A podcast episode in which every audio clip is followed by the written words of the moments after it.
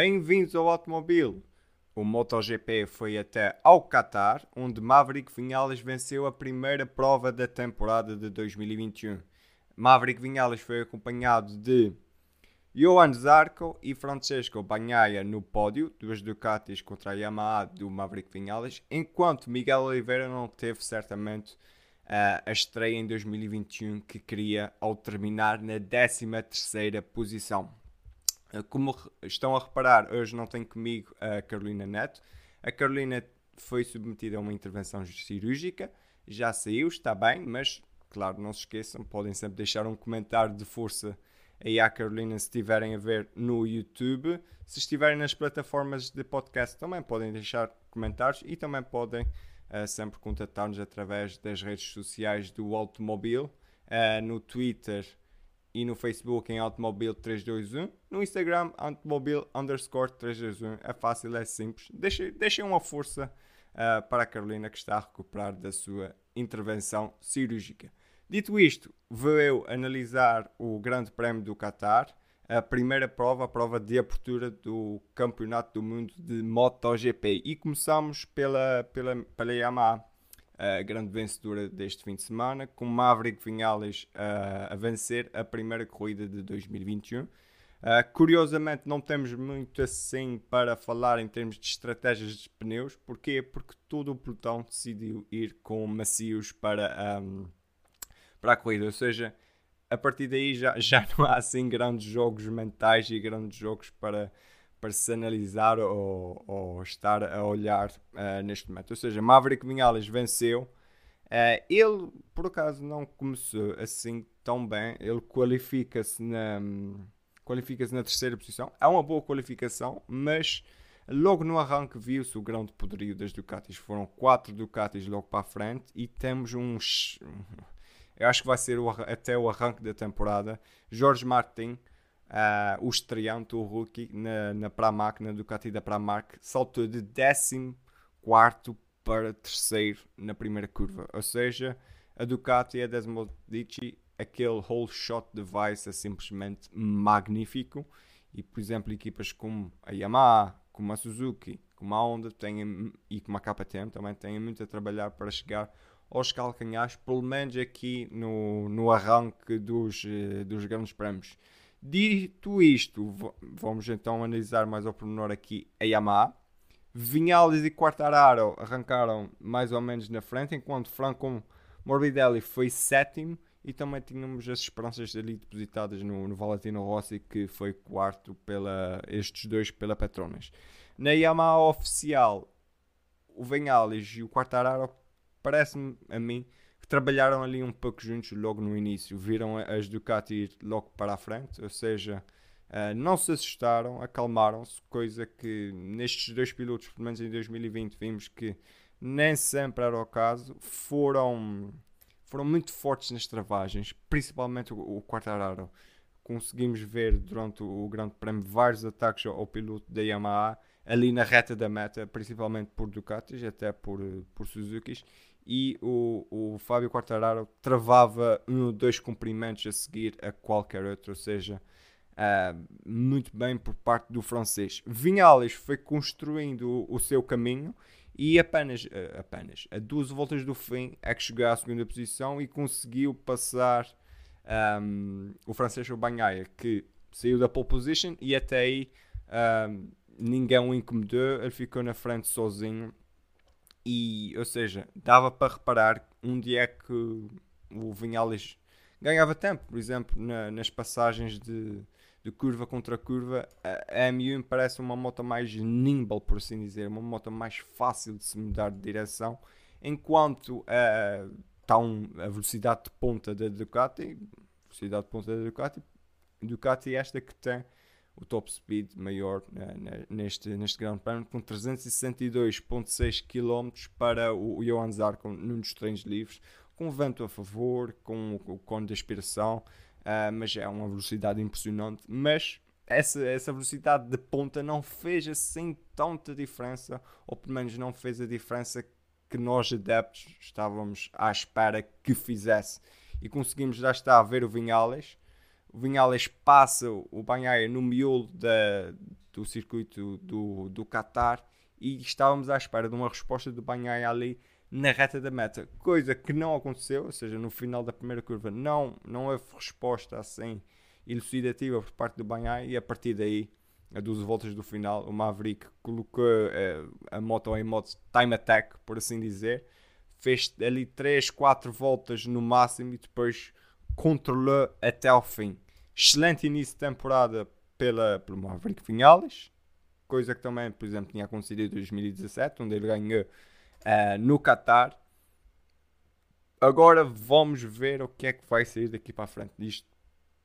Se eles não uh, beneficiarem deste, deste bom arranque de época, não é algo que já não tenhamos visto antes, porque já vimos a Yamaha e especialmente Maverick Vinhales ganhar 3 de 4 corridas no início da temporada e depois não conseguir finalizar bem uh, a época.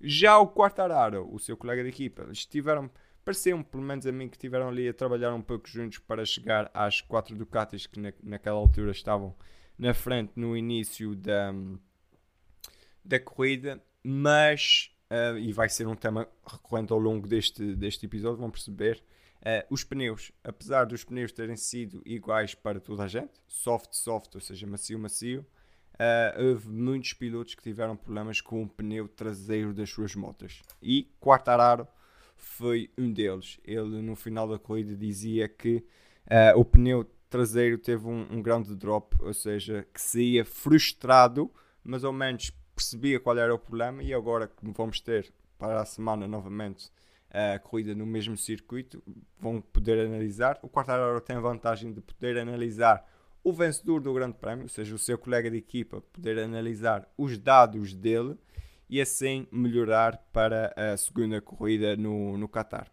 Curiosamente, Maverick Vinales, também no final da corrida, lá está contente por, por, por poder lutar, sentiu mais confiante com a Yamaha uh, e parece-me que o que foi feito neste inverno, o que apareceu nos testes de inverno, de pré-temporada também, parece-me que esta Yamaha tem mais inspiração na moto de, de, pelo menos no chassis de 2019 do que no chassis de 2020 que foi um tiro ao lado por assim dizer.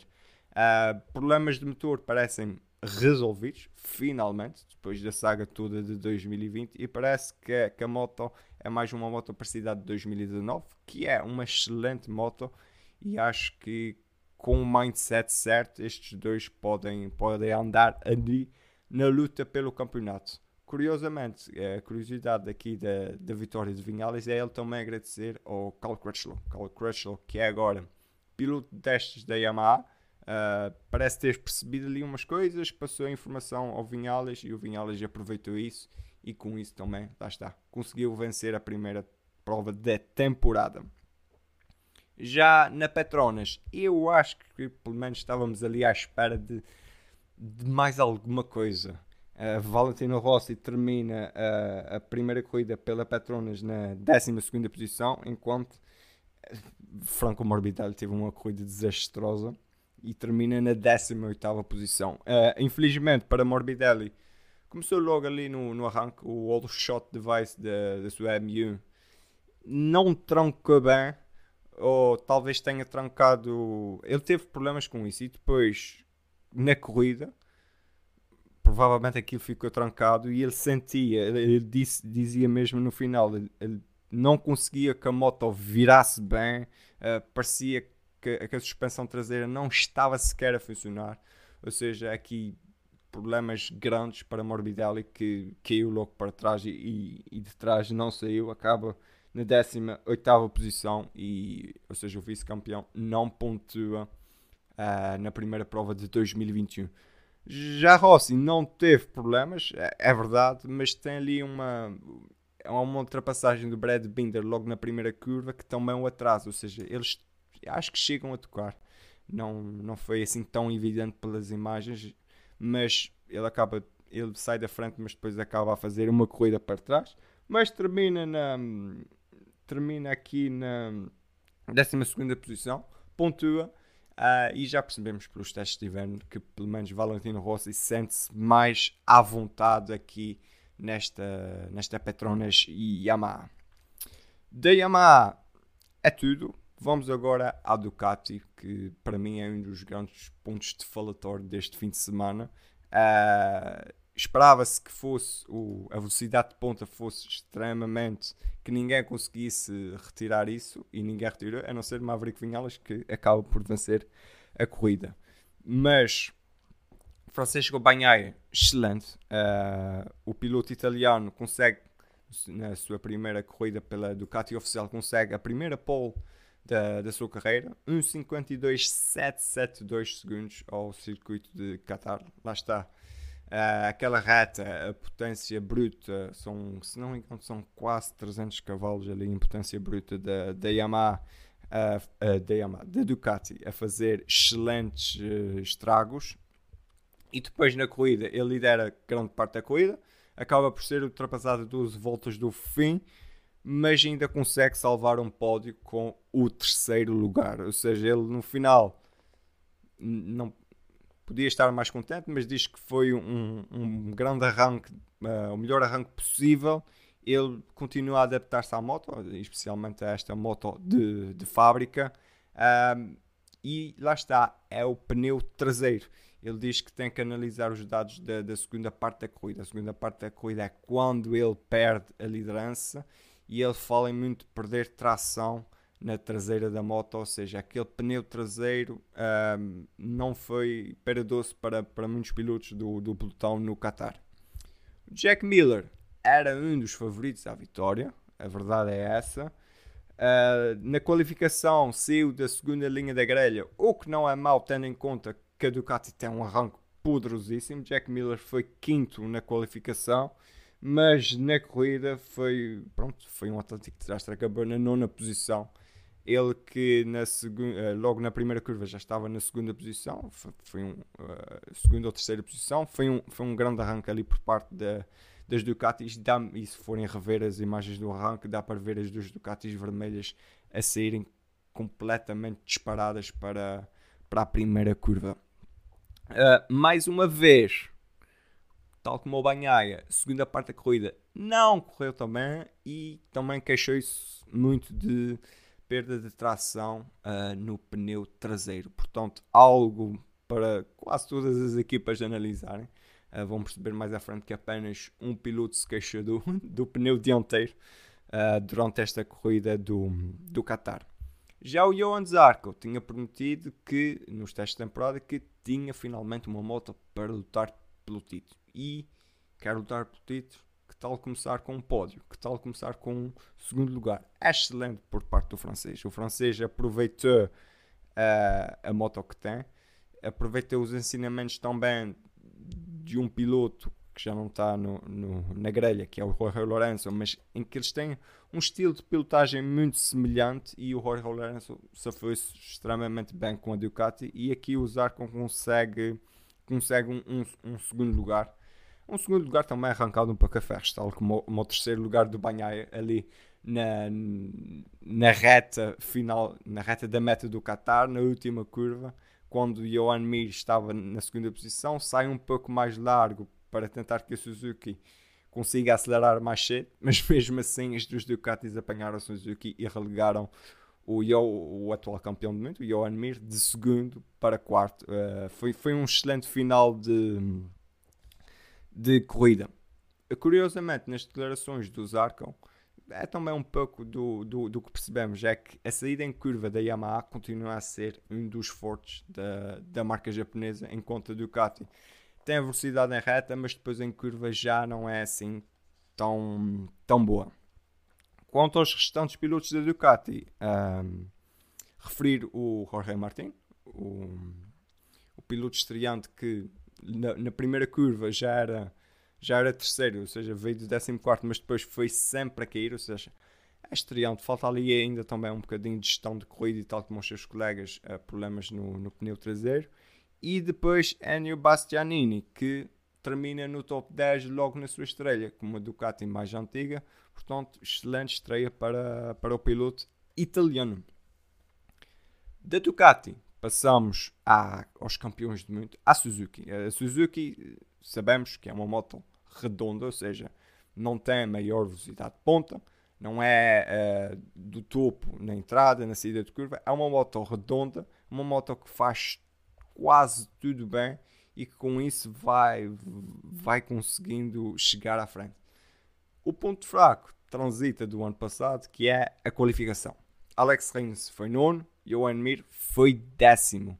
Tiveram, ou seja, Johan Mir até teve que passar pelo Q1, ou seja, algo ainda falta algo ali na, na, na, qualificação para esta moto, porque depois eles têm que fazer corridas de recuperação e andam ali sempre a recuperar, recuperar. É mais difícil andar nas posições da frente. Mas vimos uma excelente corrida de recuperação por parte do campeão do mundo.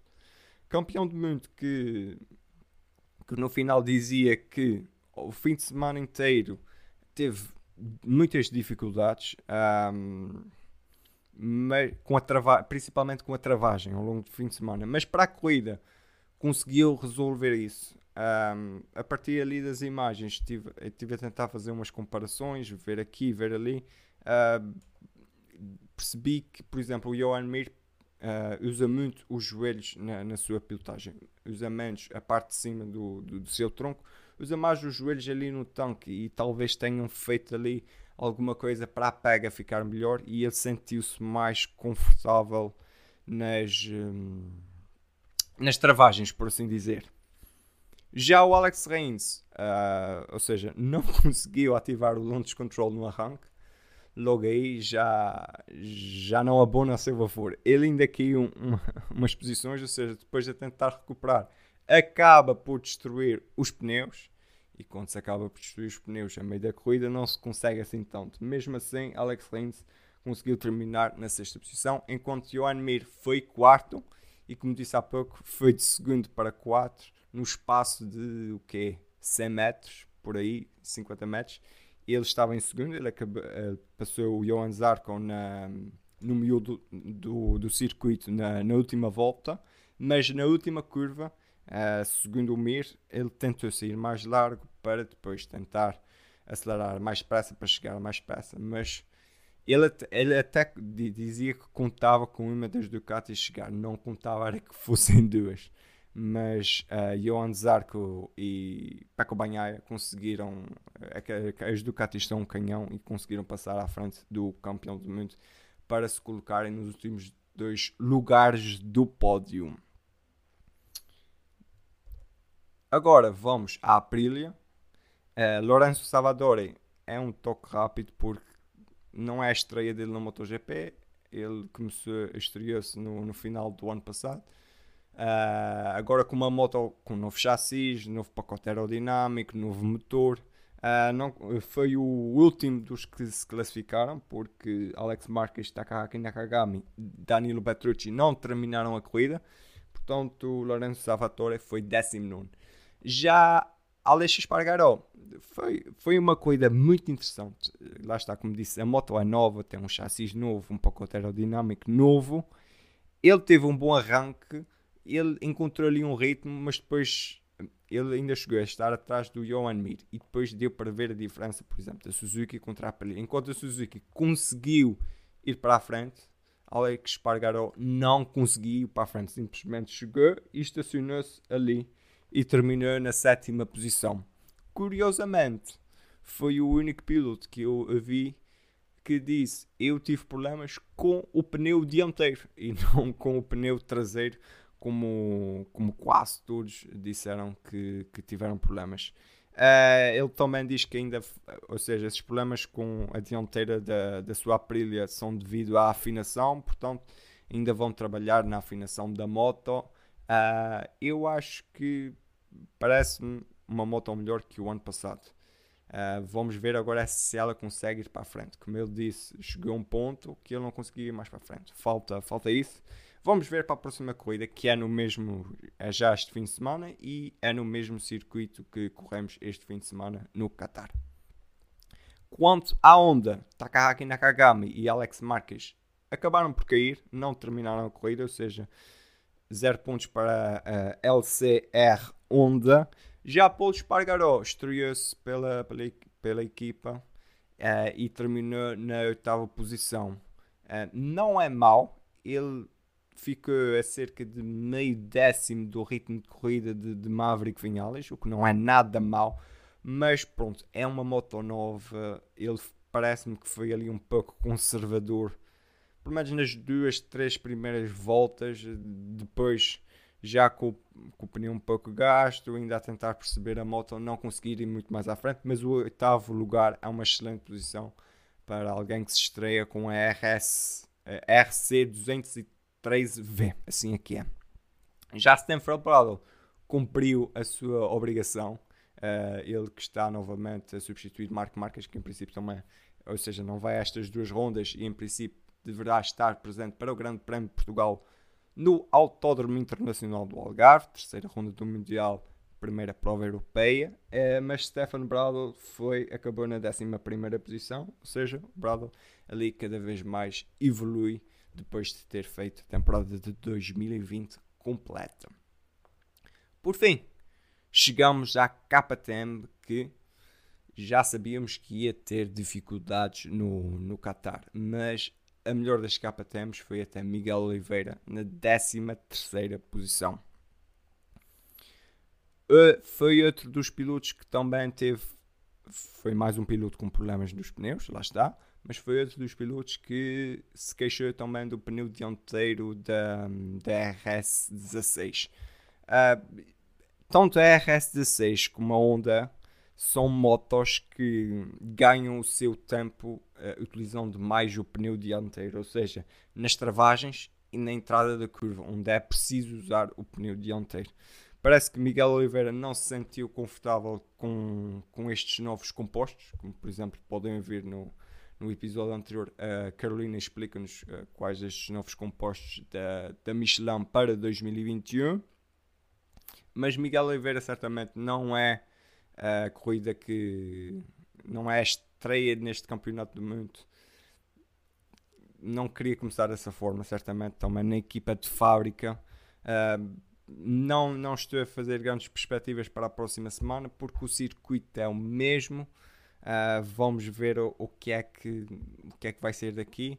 Uh, em princípio, vai ter que outra vez. Um, um dos, dos problemas é, é, a escolha destes macios. Uh, a KTM é um auto que trabalha, tra pelo menos em 2020, trabalhava muito bem com o pneu médio à frente. Tal como, por exemplo, Marco Marques acostumou muito a onda a usar o pneu dianteiro médio. Esta mudança aqui no, nos pneumáticos da, da, Michelin não deu muito certo, mas também a KTM não é uma moto que esteja assim com grandes resultados no Qatar. Vamos ver em circuitos um bocadinho mais sinuosos e, e também com menos velocidade de ponta. Uh, ou seja, na época, quando viermos para a Europa, para circuitos mais compactos, vamos ver o que é que, o que, é que Miguel Oliveira consegue dar. Uh, na KTM, Miguel Oliveira foi 13, Brad Binder foi 14 e Carla Cuona foi 17 e infelizmente uh, Danilo Petrucci caiu logo nas primeiras curvas, nem sequer terminou a primeira volta, ou seja, não foi uma boa estreia para o veterano italiano na, na Laranjinha, uh, é mais, a Tech 3 ainda é mais laranja que que a KTM oficial, uma das motos que eu acho ser mais bonita do pelotão mas vamos ver se ele pelo menos consegue terminar. É sempre bom terminar a corrida. Vamos ver o que é que ele consegue para a, a próxima semana. Vamos ter novamente corrida no circuito do Qatar. De mim é tudo. Não se esqueçam, deixem like, subscrevam se estão a ver no, no YouTube. Podem sempre ativar as notificações para quando, para quando cair um vídeo ou quando até fizermos o direct comentem, estejam à vontade para comentar.